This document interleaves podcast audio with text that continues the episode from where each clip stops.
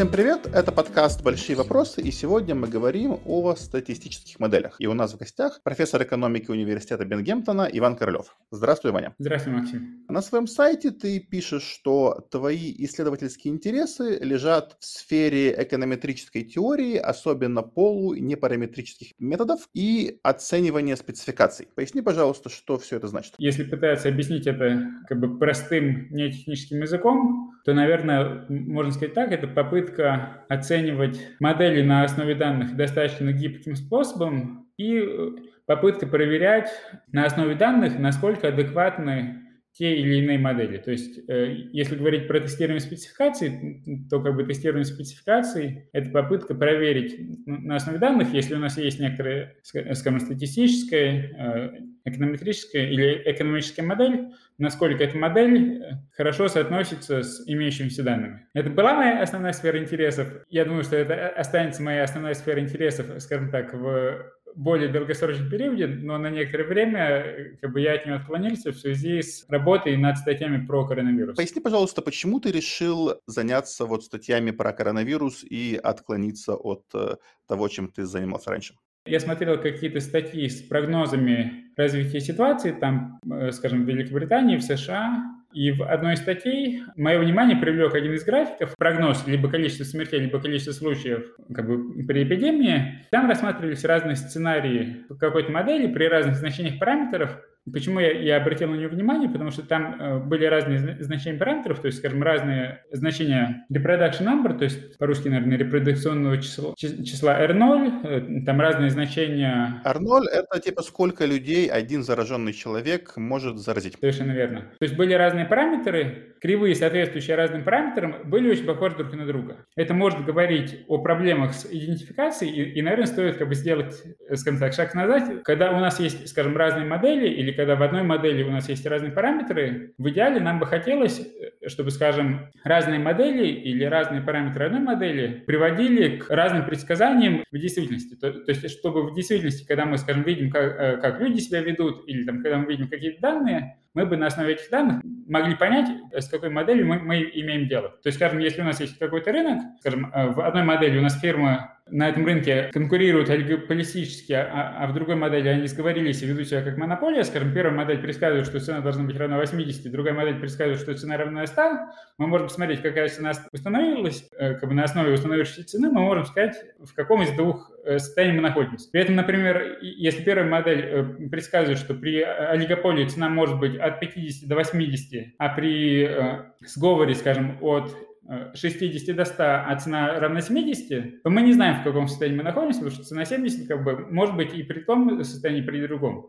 Как бы здесь модель, понятное дело, сложнее, но общая идея такая же. То есть как бы в идеале нам хотелось бы посмотреть на реальные данные, на основе реальных данных понять, либо какая модель верна, либо в рамках какой-то модели какие верны параметры. И как бы я стал смотреть на эти графики, думал про идентификацию и, и про то, есть ли в принципе как бы идентификация или нету, и потом я решил просто сам попытаться поиграть, то есть там сделать какие-то симуляции, Ваня, а тут э, давай мы сделаем немножко некоторое еще одно такое небольшое отступление, потому что многие наши слушатели могут сказать, ну, вот какой-то экономист решил поиграться с эпидемиологическими моделями, да, ты же не эпидемиолог, у тебя образование в другой области. Мне кажется, если говорить конкретно обо, э, обо мне, ну, то есть, э, как бы в рамках экономики мои филды основные – это эконометрика и empirical IO, то есть эмпирическая отраслевая организация. А начнем с того, что у тебя PhD из Стэнфорда. Вот, да, то есть у меня PhD из Стэнфорда, э, как бы сам я делаю исследования по теоретической эконометрике. Как я уже сказал, в, э, в принципе, в экономике вопрос идентификации играет очень важную роль.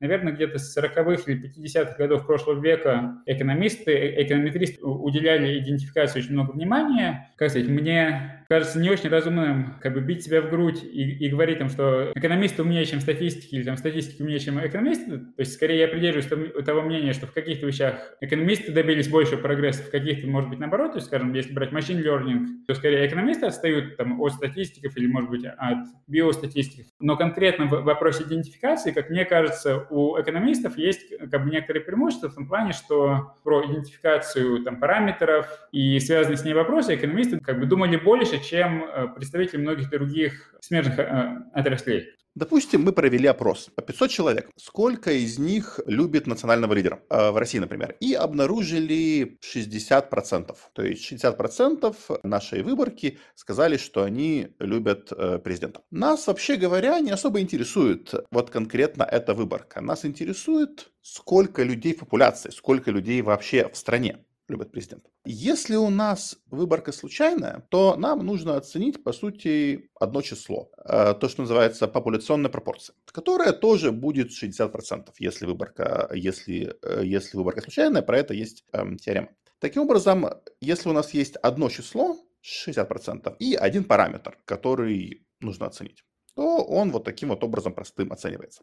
Но предположим, что у нас есть еще один параметр. Допустим, некоторые люди не хотят, чтобы их спрашивали про их политические мнения, и они, допустим, президента не любят. И когда им звонят и спрашивают про президента, они бросают. Тогда у нас уже два параметра. Первый параметр – количество людей в популяции, которые любят президента. А второй параметр, который нам необходим, это вероятность того, что если ты не любишь президента, то ты бросаешь трубку, когда тебе звонят. И из одной цифры, которая у нас есть, вот 60% выборки, эти два параметра оценить невозможно. Более того, даже ни один из них оценить невозможно, не делая предположений про второй параметр. Например, можно предположить, что вот этот вот второй параметр, вероятность бросить э, э, трубку, это ноль. В этом случае у нас задача сводится к предыдущей. А если это не ноль, то тогда мы уже ничего не можем сказать, и проблема перестает быть идентифицируемой. Это правильный пример, и, или, соответственно, есть э похожие примеры, скажем, когда, скажем, мы можем э, спрашивать людей, какой у них доход, и, скажем, люди могут назвать их доход, если он, э, скажем, находится в определенном диапазоне, но, не, э, но как бы не отвечать, если доход выше определенного числа, и опять же, как бы, если мы делаем определенное предположение, то мы можем добиться идентификации. При отсутствии каких-то предположений идентификации опять же не будет. Вот, то есть, в принципе, в экономике, учитывая то, что даже с теми же опросами такие проблемы, и как бы проблемы с э, тем, что люди могут не отвечать или отвечать там не очень правдиво. Наверное, часто делается предположение о, о том, что вероятность того, что они не отвечают там, у всех одинаковая или что-то в этом духе, скажем, Чарльз, э, Чарльз Манский или некоторые другие исследователи стали э, более серьезно интересоваться этим вопросом, как бы что можно сказать об интересующих нас вопросах, если э, как бы не, не делать слишком сильных предположений. Стоит, наверное, упомянуть, что помимо моей статьи про коронавирус, есть еще статья как раз Чарльза Мански и, и Франческо Мальнари из, из Корнелла, тоже, собственно, про идентификацию параметров как бы, модели коронавируса, то есть они тоже по основной специализации эконометристы, они тоже очень много занимаются вопросами идентификации. Они написали статью о том, можно ли на основе данных, которые мы наблюдаем,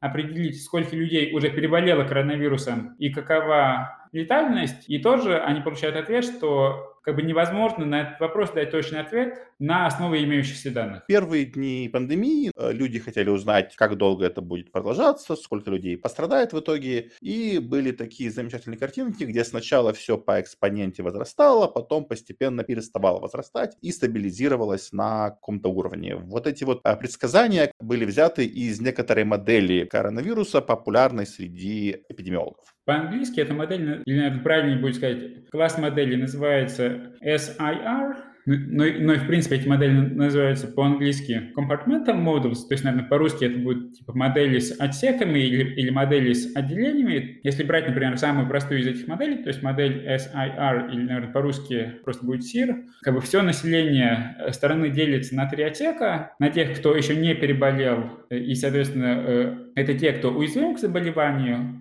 на тех, кто заразился, и, и на тех, кто выздоровел. В более сложных моделях состояние может быть больше, то есть это могут быть, скажем, уязвимые, заразившиеся, выздоровевшие, умершие, или там, условно говоря, может быть 10 отсеков, может быть 15, там могут быть разные отсеки, скажем, по возрастам или там много чего еще, но в самой базовой модели три отсека. Есть уравнение, э, опять же, в самой базовой модели это просто обычные детерминистические дифференциальные уравнения, в более сложных моделях это могут быть какие-то стахастические уравнения, которые описывают, по каким правилам люди э, переходят из Э, одного отделения в другое, то есть, скажем, с какой скоростью уязвимые люди заболевают и с какой скоростью заболевшие выздоравливают, э, на основе этой модели, э, как бы зная параметры этой модели, соответственно, можно предсказать, как будет протекать эпидемия. Когда ты говоришь про параметры модели, ты имеешь в виду вероятность перехода между отсеками, которую мы не наблюдаем явным образом? Вероятность, или, наверное, будет правильно сказать скорость, поскольку самой базовой э, версии модели а, случайности в ней особо нет,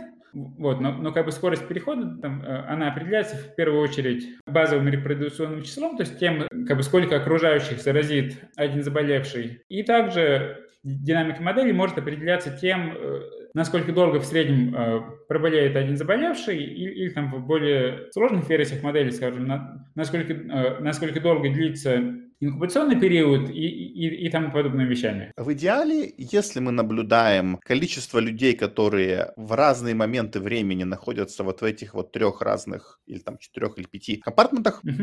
то, в принципе, мы можем оценить вот эти вот скорости. И оценив эти скорости, мы можем предсказать, как будет происходить э, эпидемия дальше. Я надеюсь, что понятно, что в реальности мы не наблюдаем истинного числа заболевших. Э, может быть, для каких-то других заболеваний мы можем наблюдать э, как бы истинное число всех заболевших, но э, для коронавируса, я думаю, что достаточно быстро после начала эпидемии стало понятно, что далеко не все случаи коронавируса выявляются.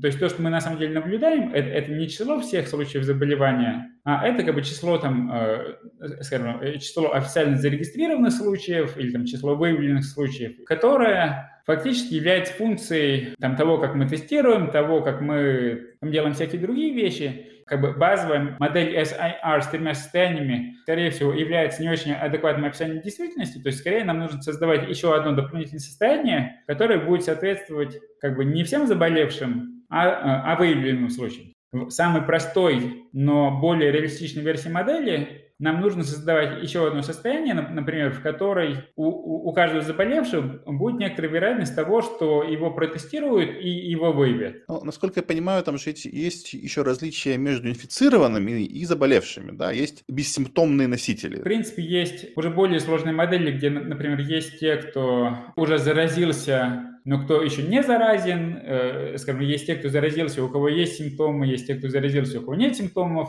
есть те, кто заболел, но кого госпитализировали, есть те, кто, э, кто заболел, но кого не госпитализировали, есть те, кто заболел, но кого протестировали, кто на карантине, есть те, кого не протестировали, и кто не на карантине, и, и, и так далее, и так далее. То есть, на самом деле, версий модели очень много, и, и как бы накручивать можно как бы, очень много, я этого не рассматривал, потому что если мы не можем как бы, на основе данных идентифицировать параметры модели, там, скажем, где у нас всего 4 состояния, то, скорее всего, мы и не сможем э, идентифицировать параметры модели, где у нас, там, условно говоря, 15 состояний. Э, мы сейчас беседуем о вот такой самой простой версии модели. Да? Не потому, что мы считаем, что она там самая реалистичная и так далее, а просто чтобы проиллюстрировать э, эконометрическую проблему, которая в ней возникает и которая становится еще более серьезной в более сложных версиях модели. Совершенно верно, да в реальности мы не наблюдаем э, как бы общего числа заболевших. Я нашел какие-то статьи по эпидемиологии, там, которые рассматривали какие-то другие эпидемии,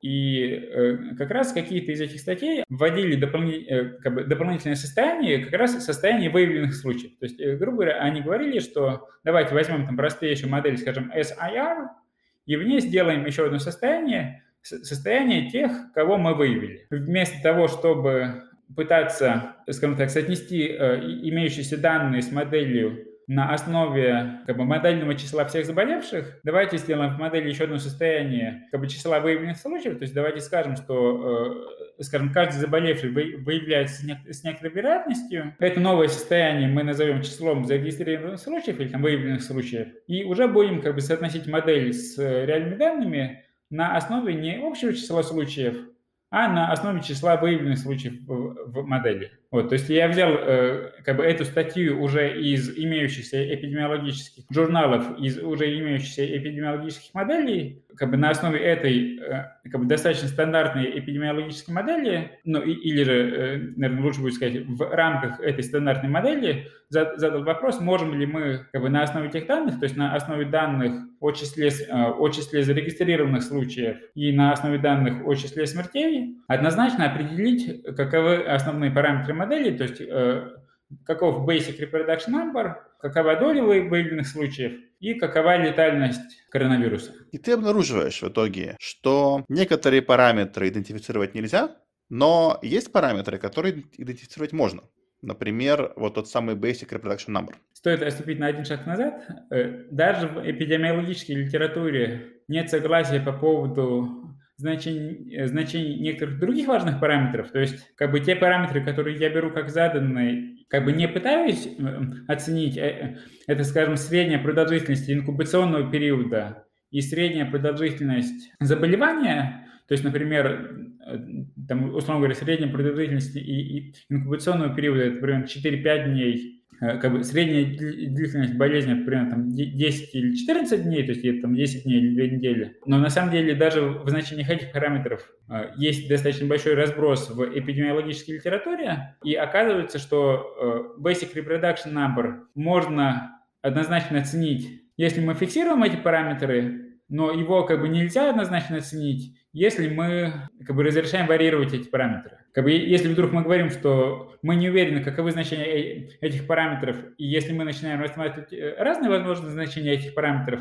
то одним и тем же данным могут соответствовать как бы разные комбинации разных длительностей болезни и разных длительностей инкубационного периода как бы с разным значением э, basic reproduction number. Он в некоторой степени важен, как бы в связке с другими параметрами модели. Если я скажу, что basic reproduction number равен 2, э, это не очень информативное утверждение, если я не скажу, как бы в рамках какой модели я его рассматриваю, потому что в рамках одной модели как бы это значение создаст одну динамику, в рамках другой модели и, и, и, скажем, там при других значениях длины инкубационного периода, при другом значении длины средней длины заболевания, оно создаст другую динамику. Но предположительно вот эти вот два дополнительных параметра, средняя длина заболевания и средняя длина инкубационного периода, их можно как-то из каких-то клинических э, наблюдений оценить. Да, да.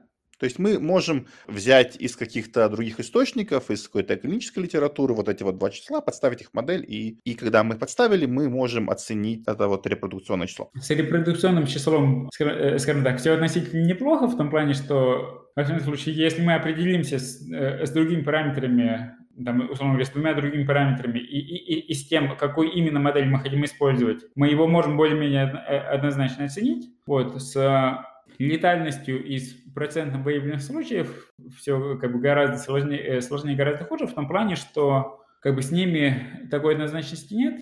Да, наверное, стоит сказать еще одну важную вещь. Во всех этих моделях как бы еще один важный параметр, который надо либо оценивать, либо произвольным образом задавать, но который, понятное дело, никто на практике не знает, как бы это некоторые начальные условия. То есть у нас модель описывается дифференциальными уравнениями, да, со- соответственно, важно вот на- начальные значения всех... Э, э, если мы пишем модель, э, скажем, эпи- эпидемии для Москвы, у нас есть некоторые даты, как бы, которые соответствуют началу эпидемии, там, условно говоря, это может быть 1 февраля 2020 года, или, может быть, там, это может быть 1 марта 2020 года, или, или какая-то другая дата, как бы нам нужно сказать или нам нужно предположить на эту дату, сколько было уязвимых, сколько было заболевших, сколько было переболевших. Вот, то есть даже если мы, э, скажем, э, сделаем предположение, что переболевших было еще ноль, выявленных было ноль, нам, э, тем не менее, нужно сделать предположение о том, сколько было заболевших. Потому что хотя бы один заболевший в модели должен быть. Как бы, э, если заболевших не было, то как бы в рамках простейшей модели им, им как бы взяться неоткуда, и как бы никакой динамик не будет. Но заболевший мог быть один, заболевших могло быть 10, заболевших могло быть 100. Как бы реально никто не знает, сколько их на самом деле было. Как бы если коронавирус привезли там туристы из Италии или из Китая или откуда-то еще, условно говоря, на самолете мог прилететь один больной турист или мог прилететь цел, э, целый самолет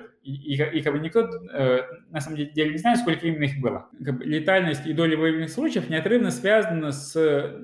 Их можно определить, если мы фиксируем начальные условия. По сути дела, они, а, меняются э, почти пропорционально начальным условиям. То есть, условно говоря, если мы предположим, что вначале было 10 заболевших, то мы получим одно значение летальности и доли выявленных случаев. Если мы предположим, что было 20 заболевших, просто все, все промасштабируется в два раза, то есть эпидемия, э, как бы размер эпидемии вот будет в два раза больше, летальность и доля выявленных случаев будут в два раза меньше. на начальных стадиях эпидемии, скажем так, линейно масштабируемым в том плане, что как бы, мы можем менять начальные условия, начальные условия летальность и долю выявленных случаев практически пропорционально, и, и, и просто эпидемия будет, соответственно, масштабироваться, либо делаться больше, либо делаться меньше, но на, на данных все, по сути, будет выглядеть одинаково. А вот это вот базовое репродукционное число. Насколько я помню твою статью, ты э, показываешь, что по разным странам у этого числа разные значения. Например, оно получается у тебя гораздо ниже в Азии, чем, например, в Штатах. Это связано с тем, что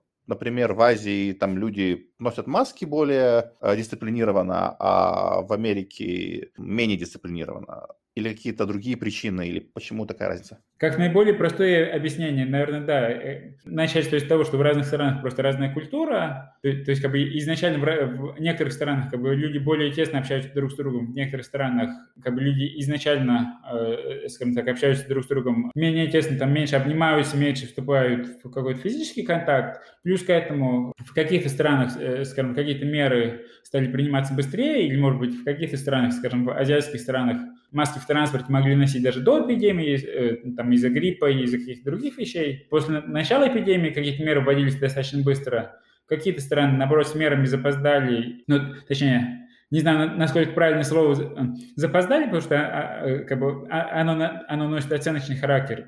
Но, скажем так, некоторые страны вводили меры раньше, некоторые страны вводили меры позже. Вероятно, тот факт, что, э, что разные страны вводили меры, э, скажем так, с разной скоростью, и, и меры были разной строгости, вероятно, это могло повлиять э, как бы, на скорость развития эпидемии. Это же вносит еще, один, еще одно усложнение в эту модель, да, поскольку если мы считаем, что базовое репродукционное число, оно зависит от поведения людей, от э, политик, от разного рода локдаунов, там, карантинов и так далее. Получается, что модели, для которых это число фиксировано, они тоже не очень реалистичные. Оно каждый период меняется, и необходим еще набор уравнений, который бы эту динамику описывал. Да, совершенно верно. То, то есть в идеале, э, как бы, с учетом того, что разные страны вводили разные меры, нацеленные на сдерживание распространения эпидемии, нам, наверное, хотелось бы иметь модель, которая, э, учитывая то, что, это число может меняться. В идеале, наверное, нам хотелось бы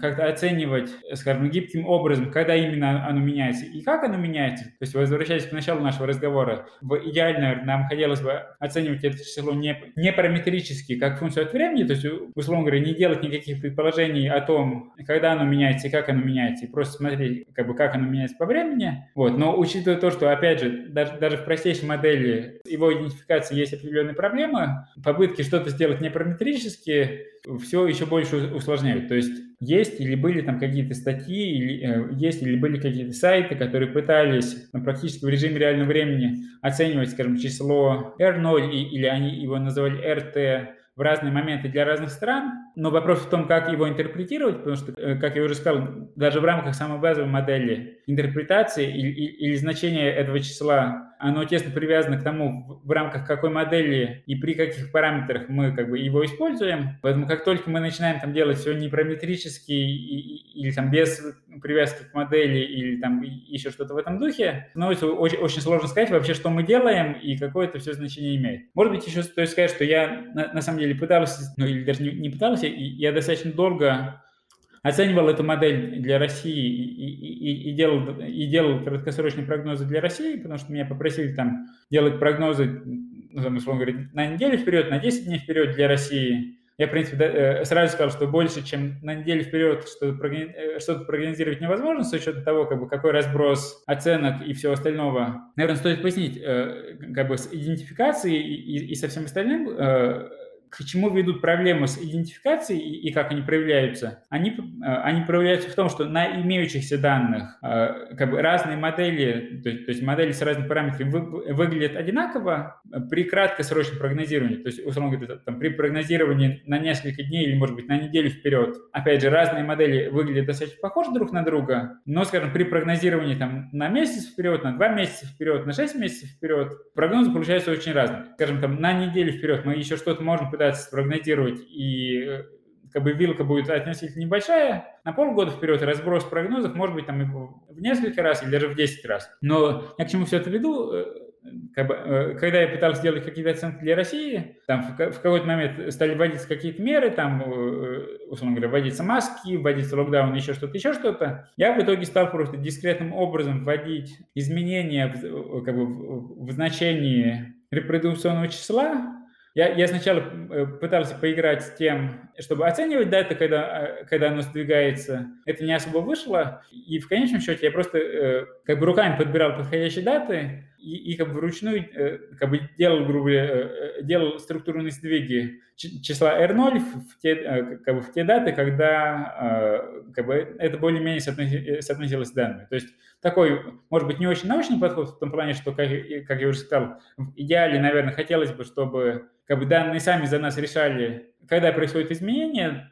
но в реальности получалось, что э, как бы при попытке там что-то, изме... Э, что-то оценить на основе данных, оценки получались ненадежными, и приходилось что-то упрощать и как бы делать так, как получалось. А, но в России там же еще, насколько я понимаю, с данными, ну, не все хорошо. Это отдельный разговор, то есть в том, что я делал, я пользовался официальными данными, вот, я знаю, что у тебя в подкасте была Татьяна Михайлова, ты, по-моему, с ней на эту тему не разговаривал, вот, но я знаю, что она этим много занималась, вот, и другие исследователи этим тоже занимались, вот, но что в России, да, э, большой вопрос тем, насколько, в принципе, официальным данным можно доверять, то есть, как бы, нет ни одной страны, где, как бы, где фиксируются все случаи коронавируса, как бы, одно дело, когда мы фиксируем не, не все случаи коронавируса просто потому, что мы не успели всех протестировать, а другое дело, когда мы зафиксировали не, не все случаи коронавируса, когда, скажем, в какой-то регион спустили приказ из центра, там, э, каждый день записывают, что, что у нас там 70 заболевших, и не больше, и не меньше. Для меня очень показательным является вот э, карта на сайте Медиазоны, где они показывают, какую часть избыточной смертности по регионам составляют смерти от ковида. Вот эта карта, она как-то очень хорошо накладывается на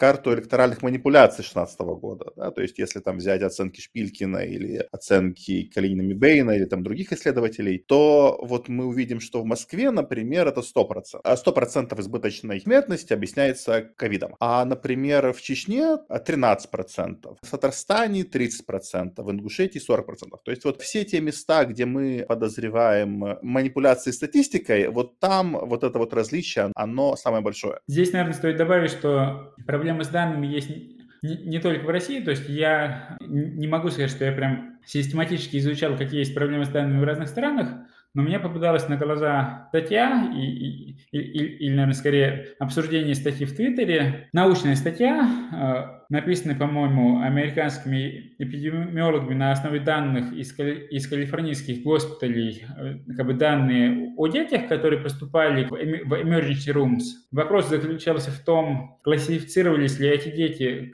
как поступившие как бы с э, ковидом, вот, и оказывалось, что, скажем, если ребенок играл на, на детской площадке, упал, ударился головой, и его повезли в, в больницу проверить, нет ли у него сотрясения мозга. Тем не менее, ему на всякий случай дел, делали тест на коронавирус, вот, и если оказывалось, что у него тест положительный, то его все равно записывали как поступившего с коронавирусом, хотя причиной обращения было то, что он упал на улице и, ударил, и ударился головой. Проблемы с данными есть в разных странах, они могут быть направлены в разные стороны, то есть где-то число случаев может, может занижаться, где-то может завышаться, вот, и опять же, если говорить там про э, ту же идентификацию, понятно, что чем больше проблем с данными, тем сложнее идентифицировать параметры. Если мы их не можем идентифицировать, там, условно говоря, при, при предположении, что параметры не меняются во времени, при, при предположении, что, условно говоря, нет там каких-то целенаправленных манипуляций, там, тестирование более-менее постоянно по времени и, и так далее, как только мы э, эти предположения ослабляем, э, что-либо идентифицировать становится еще, еще более сложно. С учетом всех этих проблем, какой следующий шаг? То есть как это можно исправить, чтобы у нас были все-таки ну, немножко более точные предсказания течения эпидемии и разного рода сопутствующие оценки? То, что мне хотелось бы увидеть, хотя, может быть, это в какой-то степени моя профессиональная деформация, мне бы хотелось, э, чтобы там какие-то прогнозы и, или какие-то статьи там, про разные модели и, и, и так далее больше внимания уделяли вопросам тестирования спецификации или выбора модели или, или э, чему-то в этом духе, меня э, достаточно активно привлекали к работе в качестве рецензента по статьям на коронавирус. И, к сожалению, я практически ничего не видел в, э, в этом направлении. То есть обычно там, берут какую-то статью, переходят сразу к ее оцениванию без изучения идентификации. Но, как я уже сказал, условно говоря, у нас есть простая модель э, SIR, в которой там три состояния. Мы ее можем накрутить до 10 состояний, мы ее можем накрутить до 20 состояний, мы ее можем накрутить до 30 состояний. Но проблема в том, что в идеале нам хотелось бы знать, какая этих моделей все-таки более, ну, там, более-менее правильная, более-менее реалистичная и так далее. Как мне кажется, то, тот вопрос, над которым стоило бы более пристально задуматься, но, к сожалению, то, чего я особо не видел, это вопрос о том, все-таки какая из этих многочисленных моделей ну, там, более адекватна, более хорошо соотносится с данными. И здесь бы пригодились какие-то какие исслед... Э, исследования там, про тестирование спецификации или там, про model selection или что-то в этом духе. Как бы, нам могут сильно помочь разобраться с тем, что происходит тестирование на, на, на случайных выборках, то есть э, как бы в чем одна из проблем с, как бы, с теми оценками, которые мы получаем, и в чем одна из проблем э, с тем, что мы пытаемся как бы соотнести наши модели с реальными данными, на самом деле мы э, как бы толком не знаем, грубо говоря, кого мы, мы тестируем, сколько мы тестируем, там, условно говоря, мы тестируем тех, кто э, более склонен заболеть, тех, кто менее склонен заболеть, то есть выборка тех, кого мы тестируем на коронавирус, э, это, скорее всего, не случайная выбор, выборка из, как бы, из общего населения, но при этом мы не знаем, как бы, в какую сторону идет смещение. Если у нас цель установить, скажем, какая доля всего населения в данный момент болеет коронавирусом, то, что мы могли бы сделать, это мы могли бы э, э, просто из как бы, всего населения создать случайную подвыборку и протестировать на коронавирус эту случайную подвыборку. В этом случае у, у нас смещения бы не было, и это дало бы э, более точный ответ на тот вопрос, который нас интересует, и как бы дало бы нам больше информации, чем э, как бы те тесты, которые мы делаем, когда там, условно говоря, к нам поступают заболевшие, или там к нам поступают там еще кто-то, у кого есть э, определенное смещение. Вот. И, скажем, в Исландии делались какие-то случайные тесты, и, и, и на их основе можно было более точно сказать, что происходит происходит. По Нью-Йорку, если я правильно помню, по городу Нью-Йорк, есть очень хоро... Э, э, такая интересная статья про, про выборку беременных женщин, поступивших в один из госпиталей. То есть понятно, что эта выборка как бы не, не репрезентативная относительно общего населения, потому что это выборка определенного пола и возраста, но хотя бы для этого пола и возраста беременность более-менее не зависит от коронавируса. Но, опять же, можно сказать, что у, у, у беременных женщин как бы стиль жизни может быть э, может отличаться э, от стиля жизни женщин в целом, но хотя бы э, как бы до какой-то степени это была как бы случайная выборка, на основе которой можно было делать какие-то выводы. Если пытаться так закруглиться и, и вкратце ответить на твой вопрос, как бы тот способ, который, скажем так, относительно доступен в реальности и как бы то направление, в котором был, был какой-то прогресс, это случайный тест. То есть на основе тестирования случайных выборок можно было более, э, э, как бы получить больше полез, полезной информации, чем на основе тестов, скажем, тех, там, кого доктора направляют тестироваться на коронавирус на основе каких-то симптомов или как бы еще кого-то, кто тестируется там на, на основе каких-то определенных факторов. Э, сегодня мы беседовали о э, статистических моделях инфекционных заболеваний, и у нас в гостях был профессор экономики Университета Бенгемптона Иван Королев.